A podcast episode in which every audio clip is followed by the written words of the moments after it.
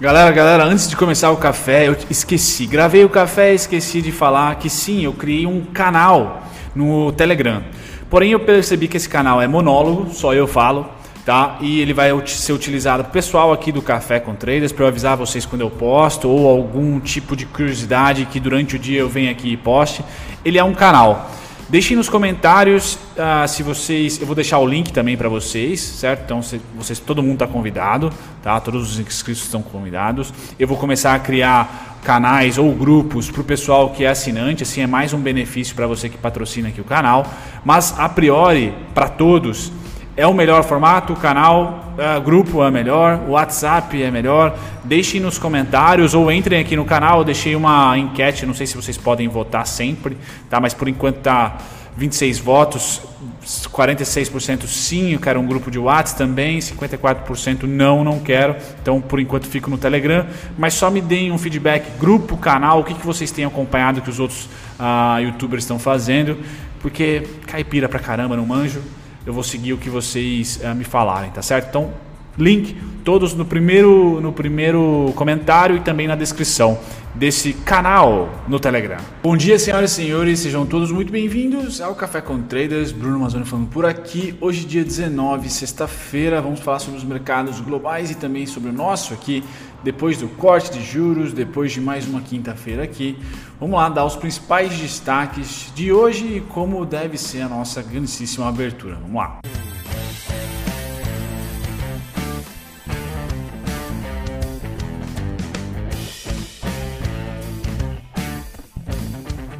Muito bem, começando pelos principais mercados gringos agora. Tio Sam pela esquerda aqui fechou ontem S&P 0.06, Dow Jones 0.15. Então os dois neutros no dia de ontem, quinta-feira, dia 18, tá? Hoje, DAX Europa, Alemanha negociando subindo 1%, mercado à vista, seguido também de uma subida forte ou interessante, ao menos, do Reino Unido de 1,45%. Então a Europa continua subindo por lá, a Ásia segue a Europa com menos vapor, mas segue. Temos Japão com 0,55 de alta e Hong Kong com 0,73 de alta. Tá? Passando para o lado direito, a gente vê os os futuros de petróleo, e aqui muita notícia boa para nós. Petróleo Brent sendo negociado a 42,57, 42 dólares e 57 centavos. Isso é ótimo, uma alta de 2,70 do overnight para hoje, dia 19.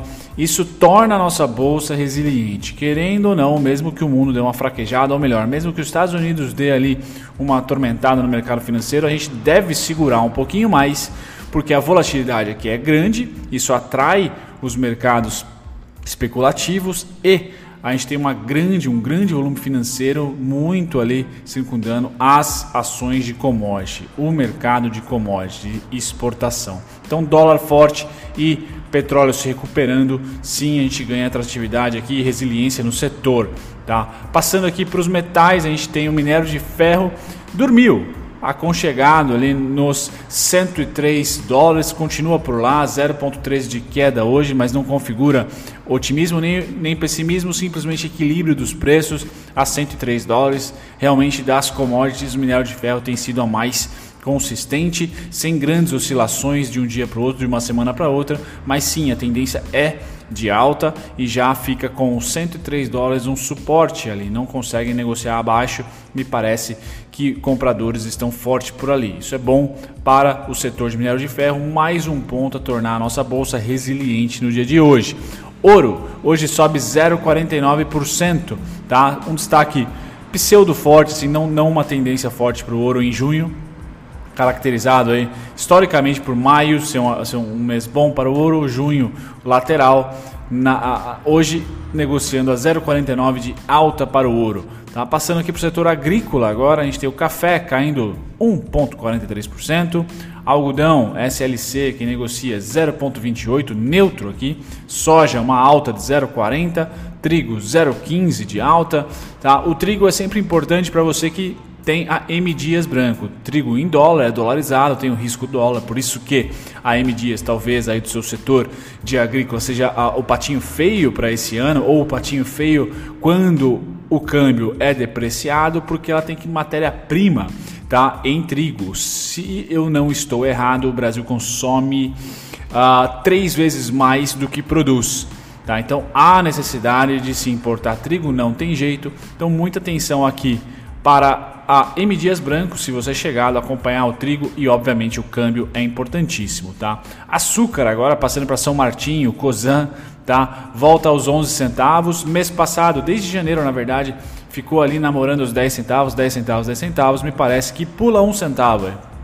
Tá, agora vai para entre 11 e 12 é o equilíbrio do açúcar para esse segundo semestre ou final de primeiro. Tá terminando com milho, que é o contrato mais líquido aqui das commodities na nossa bolsa, alta de 0,53%. Tá passando agora para os futuros de proteína animal. O que, que nós temos aqui? Deixa eu tirar o zoom para vocês. Bom, agora eu ponho. Vamos lá. Futuros de gado de engorda hoje caindo 0,45, uma queda amena. Os suínos resilientes ali entre 47 e 53, hoje negociando a 49,900, tá? Então sem tendência aqui para os suínos, o que torna JBS, Marfrig, Minerva, BR Foods ali ah, no máximo lateral, tá? Durante essa pandemia, no máximo lateral, já que a subida foi muito forte tá? Ah, de março, final de março, abril e comecinho de maio. Tá? Agora elas estão, vamos dizer assim, banho-maria, porém as commodities não retraíram. Então me parece que o ciclo de commodities, de uma maneira geral, está indo muito bem, obrigado. É o, junto com celulose, a gente se torna um país ah, não tão arriscado, pelo menos nesse viés de commodities, em relação ao câmbio. Então o remedinho aí, ou o protocolo segunda, a segunda onda, se vier, da pandemia, me parece ser grão, celulose e proteína, né? como foi lá no final de março. Futuros de gado em pé, esse cai 0,44. Então hoje, enquanto um sobe, o outro desce, enquanto o suíno se valoriza um pouquinho, o gado dá uma, dá uma esfriada. Isso torna o setor, de certa maneira, resiliente ainda. Não há tendência, não houve pelo menos tendência em ah, junho, mas eu acredito que se agosto vier muito ruim, como projetam alguns analistas, o mercado deve bater tá, nos resultados das empresas que dependem, por exemplo, de comércio aberto, tá, que dependem de, de repente da economia estar tá rodando normalmente sem uh, lockdown.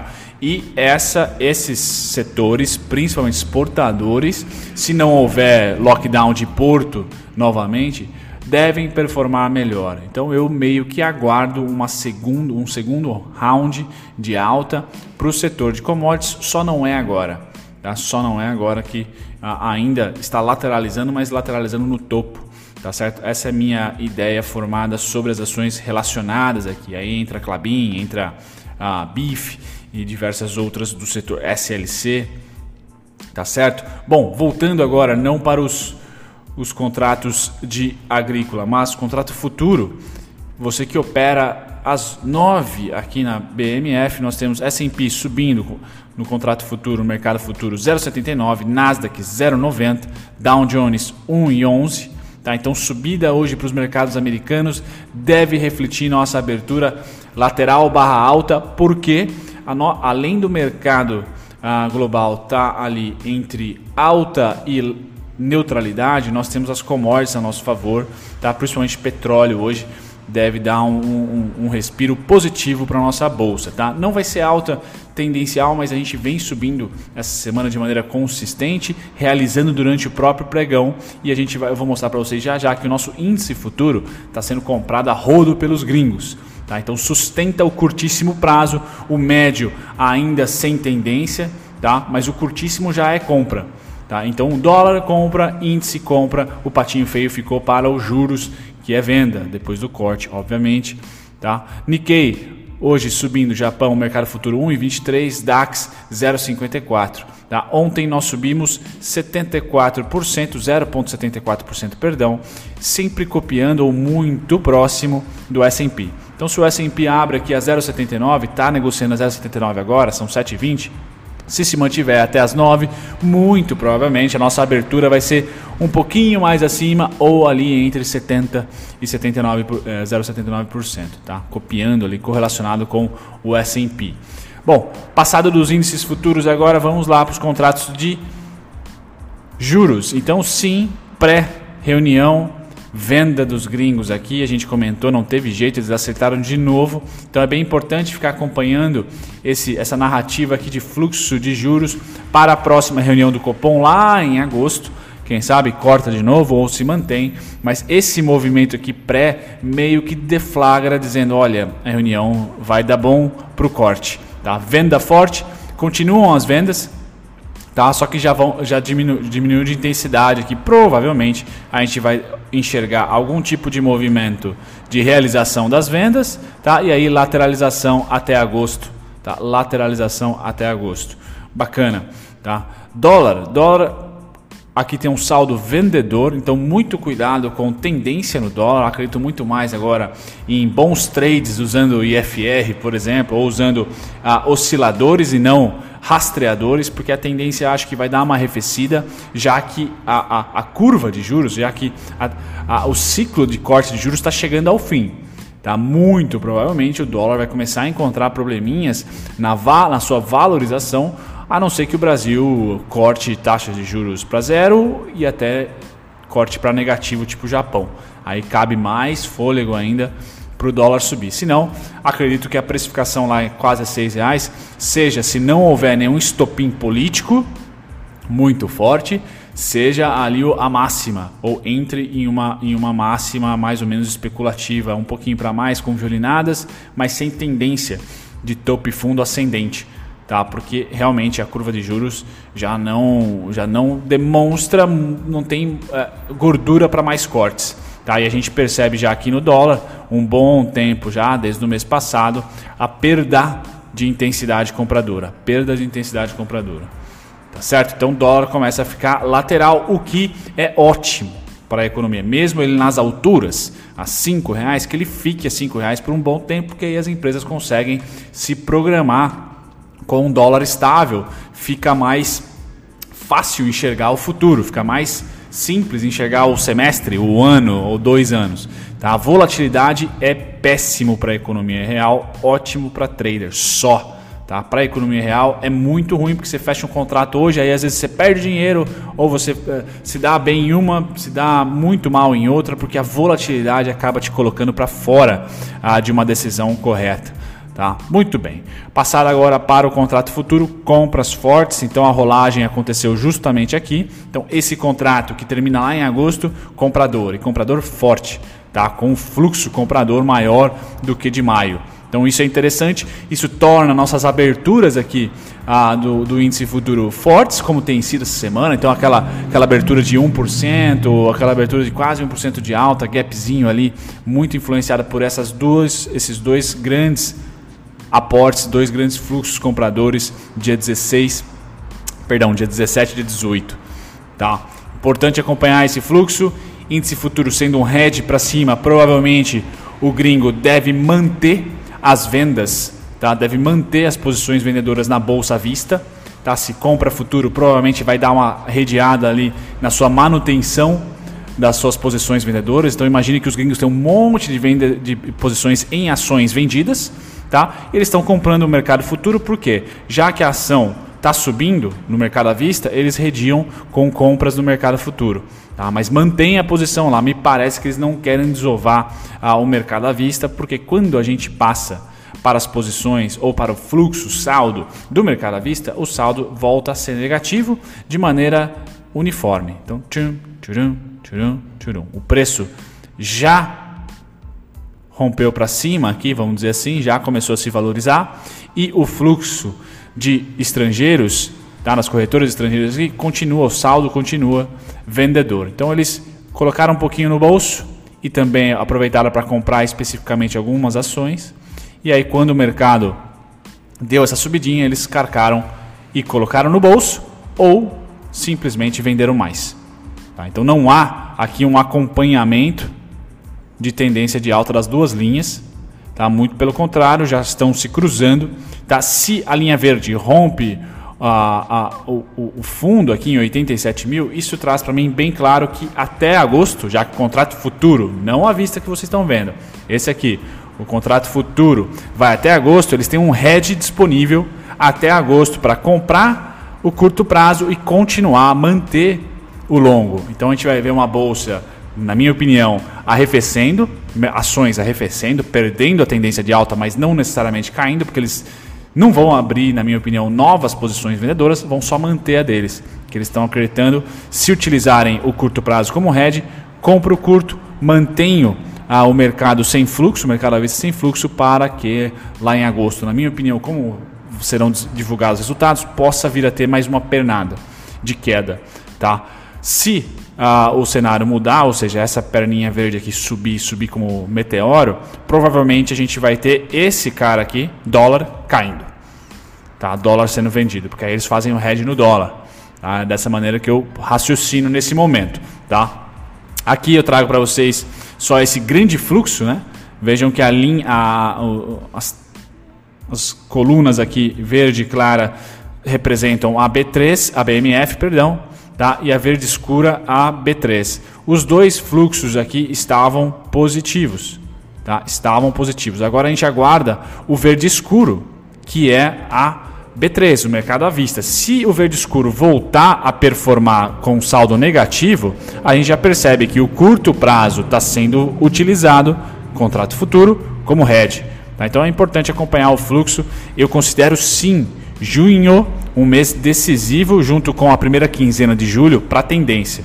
Tá? Se maio e junho são meses laterais, o final de junho e o começo ali de, de julho a gente começa a ver algum tipo de fluxo, né? Tomara que decisivo de tendência.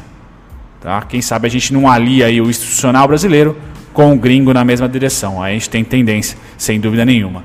Tá? Legal. Agora Ibovespa dolarizado, quem que nós temos aqui? Tocou na nossa resistência, tá? A gente aguardou um pullback já conhecido pelo mercado, não deu outra, tocou no nosso pullback aqui, nos três basicamente pullbacks terminando no mesmo santo lugar. Bum, burum, burum. Tá? O que aconteceu ali? Tivemos algumas comprinhas, tá? Se você está pessimista, tem que trazer para cá agora. Tá certo? Tem que trazer para cá. Conforme se o mercado subir, você vai acompanhando. Tá certo? Se o mercado subir, você vai acompanhando.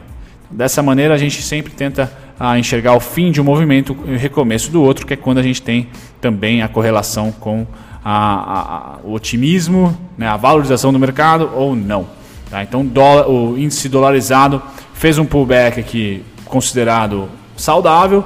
Se vier para mais uma, se aparecer um candle de força vendedor, a gente já sabe que essa variação aqui deve empurrar o preço. Eu tenho suporte lá nos 14,370. Tá certo? 14,370. Ibov à vista, mesma coisa. Então, aqui o Ibov de junho, o vermelhinho é o pullback que vem desde a pandemia, desde o pico da pandemia, desde lá de março, abril, tá? Pega esse pullback, A, B. Igual a CD, chegamos a fundo, só que aqui no à vista, tá? Subiu muito mais do que o dolarizado, tá quase fazendo um topo duplo. O dolarizado só fez um candlezinho migué aqui, ó de lateralização. Ou a vista já fazendo quase um topo duplo. Perdão, um barulho ao fundo. Então tem que trazer esse cara para baixo.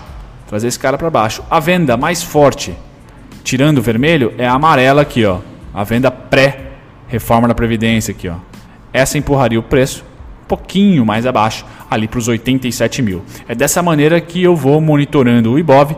Única e exclusiva resistência forte está aqui em 105.160. Tá certo? Legal. Hoje eu trago a Clabin 4 pedido por vocês aqui. Tá? A Clabin 4 eu tinha alvo para ela durante a pandemia em 3,80. Fui muito bem ah, ah, atendido aqui, foi um belo trade, 255, 331 os dois pontos de compra. Porém, eu resolvi ser holder na Unity. Então a Unity eu estou lá desde a pandemia, não vendi. Na KLBN4 eu realizei tudo. O que, que é interessante? Primeiro, a resistência histórica dela está justamente aqui.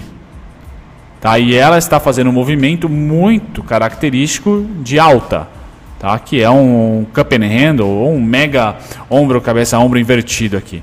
O que ela tem que ter, o que você tem que ter uh, cuidado, e eu considero isso 100% minha análise, na minha opinião, minha maneira de ver o mercado, tá? é que essa região dos 3,31 e 3,80, esse retângulo aqui, é muito disputado. Tá? Então, qualquer momento que o preço ficar entre esses dois valores aqui, você pode passar ali um trimestre sem ter oscilação fora desses dois limites. Por enquanto, está usando 3,80 como suporte, o que é ótimo. Tá? O pré-crise utilizou como suporte, tá? só que aí veio a crise. Bum! No que veio a crise? Resistência, resistência, conseguiu romper, suporte. Veio para cá, resistência um dia, e aí, bum, rompeu, e agora está utilizando como suporte. Partir do momento que é suporte, o céu é o limite para a Clabin. Tá? O céu é o limite para a Clabin. Não vejo parada em uma, em uma ação tão, uh, tão grande, em uma empresa tão consistente como ela. Mesmo no momento onde ela tem queda de lucro, tá? uma alavancagem um pouquinho mais salgada devido ao projeto Puma, a empresa tem boas perspectivas para daqui 2, 5, 10 anos e não parou não parou durante a pandemia. Então é vantagem, são vantagens cruciais para 2020 que apagam um pouco o preju, que apagam um pouco a diminuição da sua margem, que apagam um pouco a celulose ter perdido valor, simplesmente porque de 2, 5, 10 anos o investidor gosta muito, principalmente pela parte de embalagens e papelão ondulado, principalmente essa. Tá? Bom, calendário hoje é interessante o que, galera? O Banco Central americano, Fed, todo santo dia, ou pelo menos duas vezes por semana, está presente. Então, lá nos Estados Unidos é como se o Paulo Guedes toda semana falasse com a sociedade cara vai lá e dá um discurso. Então a gente tem que sempre ficar ali uh, de olho, porque há sim algumas farpas com o Trump de vez em quando, há sim uma, um sinal de que ó, a gente vai subir taxa de juros, vai descer taxa de juros, a gente vai fazer isso, aquele, aquele outro. Então é importante para quem gosta, hoje às duas da tarde, o Fed. Tá? Quinta-feira passada a gente viu como o Fed, como o discurso pôde uh, dar uma azia no Brasil. Perdão, uma azia nos mercados tá certo? Quarta-feira passada, perdão. Agora, os principais destaques de ontem, então, Oi e Cielo, galera. Quem pegou a Cielão lá em 4,63, tá muito bem, obrigado, né? Pontinho aqui, IPO, comentaram com vocês no vídeo da, que eu fiz a Cielo. Não tem jeito, eu não tenho nenhuma resistência para Cielo, tá? Até 7,44, 7,55, tá? E é um ponto muito forte se vocês olharem na negociação de, on de ontem, de 2019, tá? foi o ponto mais negociado. Mais negociado. Então é como um imã para o preço. Tá? Acredito muito que o que era resistência, resistência, resistência virou suporte, suporte, suporte. Aqui virou, voltou a ser resistência, voltou a ser resistência. Então a próxima parada, na minha opinião, é lá. Quanto tempo vai demorar? Não sei, mas o mercado ficou contente. Um alto volume aqui, alto volume nesse candle, altíssimo volume nesse candle, ele está sendo vencido, ou seja, para cima, né? Vencido para cima. O volume então foi de acumulação, abertura de compra, posições compradoras. Beleza, galera? Feito isso, a gente passa aqui para as maiores altas. Nada a destacar aqui. Nossa, hotéis Otton, meu Deus. Nada a destacar. Vamos para as maiores baixas. Eu destaco BK, não. Sem destaque, galera, sem destaque. Certo? Bom, vejo vocês no próximo café. Tchau, tchau. Muito obrigado se você ficou até o final do conteúdo. Eu agradeço a companhia de vocês e eu estou aqui para convidar vocês a pesquisarem, talvez de uma maneira mais dinâmica, os conteúdos que vocês esperam aqui do canal assistir e também aprenderem do zero e de graça com a nossa descrição. Vamos lá, para você pesquisar exatamente o ativo ou o tipo de conteúdo que você quer achar aqui no canal, visite as nossas playlists. Aqui é só clicar em playlist, depois você vai ser direcionado a todas elas e aqui você vai encontrar o seu ativo preferido, o ativo que você quer estudar, unit preferencial, ordinária ou playlists que contemplam aqui ações com alto dividend yield, ou duelo de ações, onde eu comparo duas ou três, cinco ações até que vocês pedem para mim nos comentários. Passadas as playlists, você também pode aprender do zero e de graça, visitando a nossa descrição. É só ir lá na descrição de qualquer vídeo meu, você vai encontrar aqui primeiro e-books gratuitos e também videoaulas feitas por mim, gratuitas, sendo três principais aqui também temos as masterclasses e mais relatório e e-book para você aprender não só análise técnica, mas também um pouquinho de fundamentalista.